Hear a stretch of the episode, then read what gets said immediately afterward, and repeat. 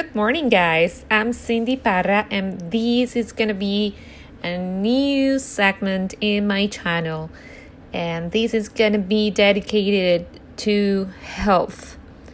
So I'm gonna give you guys tip about tips about how to take care of yourself, tips of what to eat, what not to eat, um, and I hope you enjoy. Let's start our journey.